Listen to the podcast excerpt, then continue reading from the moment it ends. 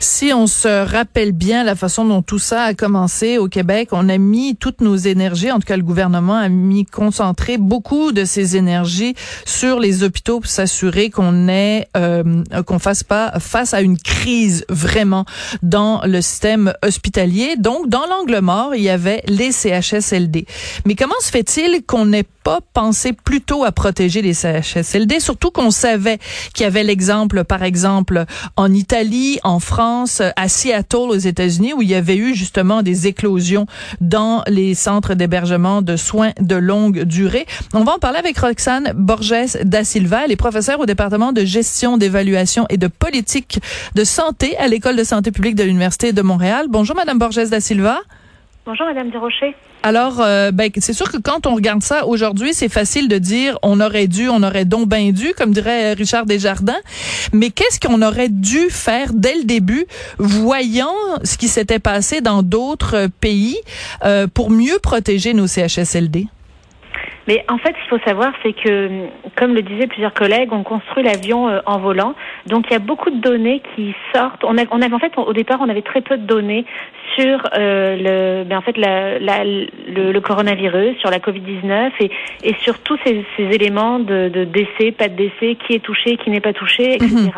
Donc à partir de là, euh, c'est sûr que le gouvernement et même l'opinion publique au Québec et au Canada a vu euh, qu'en Italie c'était catastrophique. On a vu qu'en Chine, euh, ben, en Italie c'était catastrophique parce que ils étaient rendus à devoir faire le choix à qui donner un respirateur ou non. En Chine, ils ont construit des hôpitaux en quelques en quelques jours. C'était impressionnant pour subvenir aux besoins de, des cas infectés qui avaient besoin d'être hospitalisés. Alors c'est sûr que le gouvernement a dû être influencé par ces éléments-là et a donc mis en place les en fait, libérer le, plus de possible de lits à l'hôpital pour pouvoir subvenir à ses besoins et ne pas avoir euh, besoin des cas infectés finalement qui vont être, qui être hospitalisés et ne pas avoir à faire le choix de respirateurs artificiels. Alors, est-ce qu'on aurait pu mettre en place des, mesures plus tôt? Oui, sûrement, c'est sûr. La Colombie-Britannique l'a fait. Mais euh, pourquoi le gouvernement l'a pas fait C'est difficile d'y répondre. Je suis pas avec eux et je travaille pas avec eux directement. Non, je comprends. Puis c'est toujours euh, dangereux quand on est euh, dans une situation comme ça. C'est toujours facile de faire un peu les, les gérants d'estrade parce qu'on n'est pas nous-mêmes dans les postes de position. Mais quand même, justement, vous avez évoqué l'exemple de la Colombie-Britannique. Revenons-y. Euh, dès qu'il y a eu des cas en Colombie-Britannique, ils ont quand même mis, euh, parce qu'on se rappelle qu'au Canada, c'est quand même là qu'il y a eu les premiers cas, et ils ont tout de suite euh, euh, sur pied un certain nombre de de de de, de réactions. Euh, par exemple, les conditions de travail de tous les employés. Puis on s'est assuré que les gens ne passent pas d'un euh, d'un coin du réseau à l'autre euh, ou de se promener d'un hôpital à un CHSLD. Donc c'est quand même des choses de base. Par exemple, au personnel soignant, on leur a donné de, de l'équipement de protection. Pourquoi ces choses-là qui sont, écoutez, moi je suis pas une spécialiste de la santé, mais ça me paraît une évidence. Pourquoi? C'est quand même assez fâchant de penser qu'au Québec, ça n'ait pas été fait. Ne serait-ce que donner de l'équipement de protection aux gens qui travaillent dans les CHSLD. En fait, il y a une chose qui est importante qu'on ne savait pas euh, au, à la fin du mois de mars euh, également, c'est que euh, on, ben en fait, il semble, il y a de plus en plus d'études qui sortent qui disent qu'il y a beaucoup de porteurs asymptomatiques. Certaines études même disent que 4 personnes sur 5 pourraient être porteurs asymptomatiques, c'est-à-dire avoir le avoir la Covid-19 mais avoir aucun symptôme, mais, mais quand même être contagieux. Donc ces études-là n'étaient pas encore sorties et on n'a pas encore de réels chiffres là-dessus sur le nombre de porteurs asymptomatiques. Donc, c'est sûr qu'en n'ayant pas ces informations-là, euh, c'était et, et peut-être aussi à cause d'un manque de matériel, mais ça c'est pas clair. Euh, je suis pas non plus dans la, la gestion de la logistique et d'équipement euh, du ministère. Mm-hmm. Euh, le gouvernement a décidé de prioriser euh, le matériel pour les hôpitaux, pour les, les, les cas qui étaient réellement infectés, parce qu'on n'avait pas encore d'idée euh, du nombre de cas dans les CHSLD. Ouais.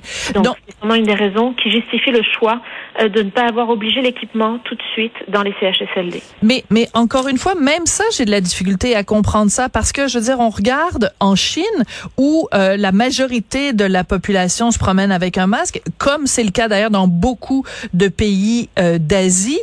Pourquoi, je veux dire, géographiquement, ici au Québec, tout d'un coup, par miracle, ah, on n'a pas besoin de masque, on n'a pas besoin de protection nécessaire pour, pour travailler dans un CHSLD. Ça me paraît quand même, je sais que c'est dangereux de faire ce, de ce révisionnisme-là, mais ça soulève quand même des questions de base, ne serait-ce que par rapport au masque. Absolument. Euh, c'est, je, je, suis tout à fait d'accord avec vous. Les, les masques, euh, en fait, ça fait pas partie de la culture euh, en Amérique du Nord de porter un masque en continu comme ça l'est en Asie. et puis, ben, on le voit en Asie, même hors pandémie. Je veux dire, si on regarde il y a six mois, on mhm. avait déjà des gens qui dans la, en Asie qui portaient des masques quand ils étaient un peu grippés ou quoi que ce soit. Absolument euh, ou même parce qu'ils ont beaucoup plus de pollution que nous, etc. Donc euh, c'est beaucoup plus dans leur culture que ça l'est dans la nôtre. Euh, après, euh, mais c'est une question aussi de, de, de, de, normes sociales et de culture et, et d'acceptation aussi du, du ben de, des études. En fait, au fur et à mesure que les études sortent, on, on se rend compte que finalement, le gouvernement a changé de position d'ailleurs. On se rend compte que finalement, le, le port du masque est important et même dans la population maintenant. Ouais, mais ça, ça m'amuse un petit peu, puis je veux, je veux réfléchir à ça avec vous à voix haute. C'est cette idée que ça prend une une étude scientifique pour nous confirmer que le port du masque va euh, aider à contrer la propagation du virus. Je veux dire, il me semble que simplement la logique dirait que si moi je suis asymptomatique et que je me promène avec un masque et que vous qui êtes asymptomatique, vous vous promenez avec un masque, on vient quand même de mettre plus de chances de notre côté, vous et moi, que si toutes les deux on se promène pas de masque. Il me semble que ça prend pas des études scientifiques à plus finir pour comprendre un principe de base, non? Absolument, mais on ne le savait pas encore à la fin du mois de mars qu'il y avait beaucoup de porteurs asymptomatiques. Ça, c'est une chose. Et puis en plus, euh, le gouvernement a toujours un arbitrage à faire entre imposer des, le port du masque à tout le monde.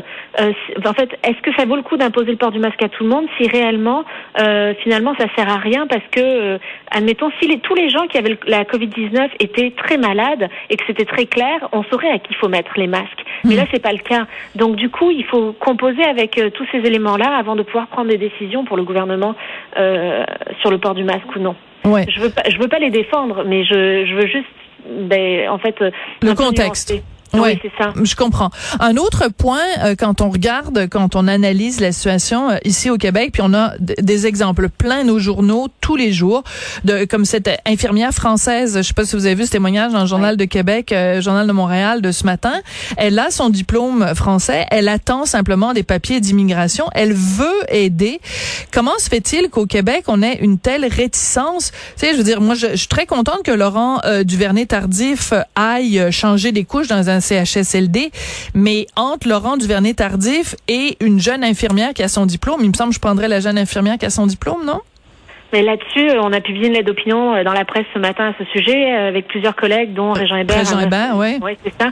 Et on est tout à fait d'accord. On ne comprend pas et on, on, on, milite vraiment pour un allègement des processus administratifs et des processus d'embauche et de recrutement dans un contexte de crise comme ça, puisque on a beaucoup de travailleurs étrangers, infirmiers et même médecins étrangers, toutes sortes de travailleurs étrangers qui sont ici, pour lesquels la reconnaissance des diplômes est très difficile, alors qu'on a besoin d'eux tout de suite maintenant et qu'on n'a pas, on devrait pas avoir à faire à demander aux médecins spécialistes et aux mhm. équipes soignantes des milieux hospitaliers d'aller dans les CHSLD. On est capable de tout faire avec euh, si on accepte d'alléger ces processus administratifs de reconnaissance des diplômes. Ouais, c'est euh, en tout cas, je sais que c'est toujours en effet dangereux de faire ce genre d'analyse à froid tant que la, crise n'est pas résorbée, mais c'est important quand même de soulever euh, ces questions-là parce qu'elles sont euh, pertinentes et ben merci de l'avoir fait avec nous aujourd'hui.